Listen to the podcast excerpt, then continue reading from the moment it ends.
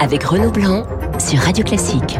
8h42 sur Radio Classique Esprit Libre avec Luc Ferry. Bonjour Luc. Bonjour. Réflexion sur l'école pour renouer avec le bon sens, c'est votre nouvel ouvrage et c'est publié euh, chez euh, chez Priva. On va pas parler d'éducation nationale ni de l'école ce matin, mais plutôt de l'Allemagne, de la droite et des écologistes. On va débuter avec euh, l'Allemagne, un pays que vous suivez tout particulièrement, élection très serrée et c'est assez intéressant de voir que les Verts et les libéraux commencent à discuter entre eux ou veulent discuter entre eux avant de se dire bon ben on choisit qui la CDU ou ou le SPD. C'est vrai que c'est un système en France qu'on ne peut même pas imaginer. c'est c'est vraiment l'Allemagne, c'est un cas à part pour ça. C'est un système qui est obligatoire en Allemagne. Ils sont obligés au compromis. C'est la vraie. Il y avait un livre, je ne sais pas si vous vous souvenez, de Bernard Manin et de Bergogneau, euh, qui étaient des sociodémocrates, euh, de, disons rocardiens, et qui s'appelait La social-démocratie ou le compromis. C'était un livre très intéressant et c'est typique de l'Allemagne. On cherche des compromis qui n'ont rien à voir avec des compromissions. C'est des compromis. Ils mettent des mois ou des semaines en tout cas à se mettre d'accord, mais après une fois qu'ils sont mis d'accord sur un programme, un programme qui fait 300 pages, hein, eh bien, euh, ils sont contraints par ce programme et ils s'engagent vraiment les uns à travailler avec les autres sans se faire de vacherie. Et euh, la coalition la plus probable, c'est en effet SPD, FPD, Verts, donc euh, les sociodémocrates, les libéraux et les Verts, parce que ce sont les trois gagnants du scrutin. Et euh, en Allemagne, on ne s'accorde pas avec les perdants. C'est-à-dire que ceux qui ont gagné sont, même s'ils gagnent peu, même s'ils représentent pas énormément, mais euh, comme le FPD et les Verts, qui sont quand même pas des, qui sont pas au même niveau que la CDU, mais néanmoins la CDU a beaucoup perdu et les autres ont plutôt gagné. Donc la coalition la plus probable, c'est SPD, FPD, Verts. Voilà. Et là, ils se mettront d'accord sur un programme. Ils vont mettre des semaines à le faire. Madame Merkel, contrairement à ce que je lis dans la presse française, parfois n'interviendra pas. Elle restera au chancelier jusqu'à ce qu'elle soit remplacée, mais elle n'interviendra pas dans cette euh, dans ce travail de d'accord, de compromis en vérité. Mais une fois qu'ils sont dans ce compromis, ils peuvent réformer le pays parce qu'ils représentent une coalition qui représente 70% des Allemands. Mais le chancelier quand même, parce que euh, si c'est Scholz, c'est c'est oui, 25, un peu plus de 25% des voix. Si c'est si c'est la CDU, c'est encore moins. Est-ce que justement ces scores relativement faibles, voire très faibles pour les deux grands partis, vont affaiblir le, le futur chancelier? Alors c'est précis précisément pour ça qu'en Allemagne, le, système proportionnel oblige à la coalition. Et donc, une fois que la coalition est construite, ils sont plus à 25%, ils sont à 50, 60%. C'est ça l'avantage. Et donc, c'est ce qui nous manque en France. Ce qui nous manque en France, c'est exactement ce système-là.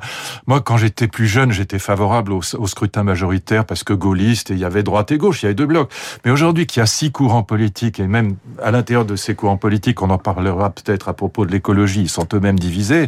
Il est clair que notre président de la République ne représente que 20% des Français positivement. Donc, euh, en Allemagne, le système allemand oblige, la proportionnelle oblige à ce que, euh, une fois l'accord fait, une fois les compromis passés, le chancelier représente 60 ou 70% des Allemands. Oui, mais Luc, il y a effectivement une tradition de compromis en, Allemagne qu'on n'a pas du tout en France. On n'imagine pas un, quart de seconde un écologiste euh, français discuter avec quelqu'un qui serait libéral et puis avec un, type de centre-gauche. Aujourd'hui en France, c'est totalement impossible. Bien sûr que si. Euh, euh, pardon, excusez-moi, mais est-ce que vous voyez une différence gigantesque entre, euh, je la regarde en ce moment puisqu'elle est à, BFM, entre Valérie Pécresse, Emmanuel Macron et même Xavier Bertrand Ils sont d'accord sur 90% du, de leur sujet. Le problème, c'est que le système majoritaire les oblige à ne pas être d'accord entre eux. Alors, le problème aussi, mais les gens ne le comprennent jamais, j'ai ça fait 40 fois que je l'explique, pardon, c'est un côté ami paranoïaque, bonjour, personne ne m'écoute, mais les centristes ne peuvent pas faire un accord puisqu'ils sont centristes. Pour qu'il y ait un accord, et c'est ça qui est bien en Allemagne, il faut que la droite appelle des gens de gauche ou que la gauche appelle des gens de droite, et massivement, pas débaucher deux ou trois types. Et là, il peut y avoir un accord. Et là, euh, regardez ce qui se passe quand Madame Merkel s'en va. Elle est plébiscitée par 80% des Allemands. Oui, après 16 ans de pouvoir, 80% après 16 ans de pouvoir. Moi, je me souviens d'un sondage quand Chirac est sorti. Alors après, ça a changé parce que quand on quitte la politique, on redevient populaire. Mais il était à 15% quand il est sorti du, de, de la politique politique. Vous voyez, je, je sais, j'ai pas les chiffres pour Sarkozy ou pour Hollande, mais c'est du même ordre, c'est très peu. Et donc euh, voilà, on a un système qui était bon, euh, un système majoritaire qui était bon pour euh, une période où il y avait deux grands blocs, la droite et la gauche, mais c'est un système qui devient absurde quand on a six courants politiques qui se qui se détestent entre eux. L'impact pour le couple franco-allemand, ça va changer quelque chose ou, c'est à la marge? Non, non, c'est à la marge parce que le, le, le SPD, les Verts et les libéraux sont des pro-européens, donc ça ne changera pas grand-chose. En revanche ce qui change quelque chose dans le dans le couple franco-allemand, c'est pas la politique, c'est l'économie. C'est le fait que la dette de l'Allemagne est en gros 75% du PIB, celle de la France est à 115% du PIB, et que les Allemands nous considèrent comme des clowns. Voilà, sur le plan budgétaire et sur le plan économique. Et puis la désindustrialisation de la France les inquiète aussi, alors qu'eux, ils n'ont pas désindustrialisé parce qu'ils ont fait une politique de l'offre. Euh, là aussi, merci Madame Merkel et merci Schröder. C'est-à-dire que faut bien voir aussi que les sociaux-démocrates allemands, ils sont à la droite de la droite française. Euh, c'est Helmut Schmidt, c'est Schröder qui ont fait des politiques très libérales, des politiques de l'offre, des politiques euh, agressives en matière et non pas des, de la relance par la consommation comme fait toujours la droite quand elle est au pouvoir. Alors, la gauche a fortiori. Vous parliez d'Angela Merkel, elle va rester encore quelques semaines euh, chancelière, voire peut-être quelques mois. Alors je sais que vous faites partie de ceux qui disent bon, moi je trouve pas qu'elle ait un bilan formidable, formidable mais elle a quand même une destinée incroyable. Cette, ah, si, si, moi je trouve qu'elle a un bilan formidable. Non, non, non, ah non, pas du tout. Moi, au contraire, j'ai une admiration sans limite pour elle. Je trouve qu'elle a un bilan extraordinaire. D'abord, elle a avalé l'Allemagne de l'Est, qui était considérable. J'ai toujours été d'accord avec elle, alors que la droite française a hurlé, et moi pas, euh, sur le fait qu'elle intègre un million de Syriens en 2015. En 2015, et elle l'a très très bien fait parce qu'elle les a obligés à prendre l'allemand, elle les a obligés à trouver un travail, sinon ils rentraient chez eux. En plus, sur un plan humain, elle avait mille fois raison. C'était pas du tout des salauds, c'était des gens qui étaient jetés par la guerre, c'était pas des islamistes fanatiques, c'est pas vrai. Et donc euh, je pense qu'elle a fait des choses extraordinaires, elle a fait une politique de l'offre remarquable. Non, elle a fait alors évidemment, elle a profité elle a profité de, de profité de, du travail qu'avait fait Schröder qui a, qui a été aussi un chancelier remarquable. Non non, elle a un bilan tout à fait extraordinaire aussi bien sur le plan humain que sur le plan économique que sur le plan international. Maintenant si elle s'intéresse moins à la France aujourd'hui, c'est parce que je viens de vous le dire, elle considère que nos politiques budgétaires économiques et industriels ont été lamentables. On va passer au, zapping, ce qui va nous permettre d'aborder le, deuxième thème de cet entretien. On va écouter Éric Zemmour qui était sur euh, Sud Radio. Il revient évidemment sur sa candidature depuis un mois, le simple fait qu'il y ait une rumeur de ma candidature fait que tous les candidats de droite et euh, de Rassemblement national se mettent à parler comme moi, alors qu'ils avaient complètement euh, tenu un autre discours, tout en disant que euh, je suis un monstre et que je n'ai pas les mêmes valeurs qu'eux. Vraiment, je les inquiète, tous ces braves gens. Pourquoi je les inquiète? Je vais vous dire pourquoi. Parce qu'ils savent que leur base pense comme moi. Et que c'est très embêtant pour eux parce que eux, ils ne pensent pas comme leur base. Euh, Michel Barnier, lui, était sur France Inter. Il revient sur le congrès du 4 décembre. On l'écoute.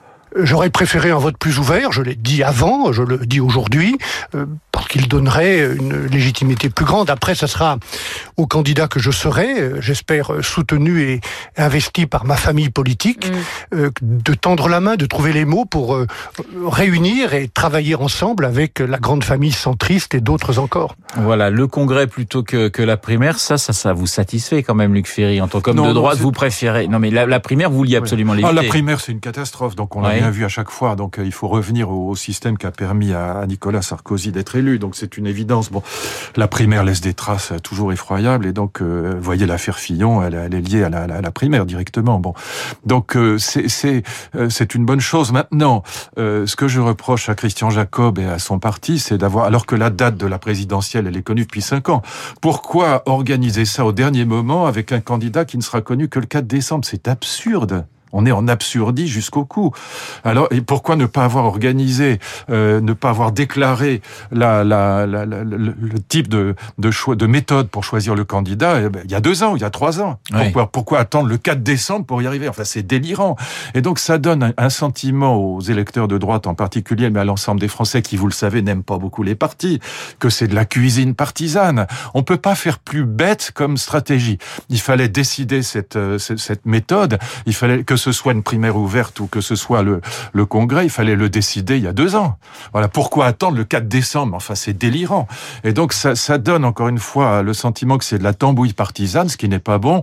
Et c'est pas de la faute des candidats, ni de Barnier, ni de Valérie Pécresse, ni de Bertrand. C'est pas de leur faute. Ils sont, ils sont soumis à cette logique partisane. La vérité, c'est que, euh, comme, euh, Christian Jacob espérait que ce soit son ami François Barouin qui soit le candidat naturel, et donc il a reculé les choses jusqu'au bout. Mais c'est absurde.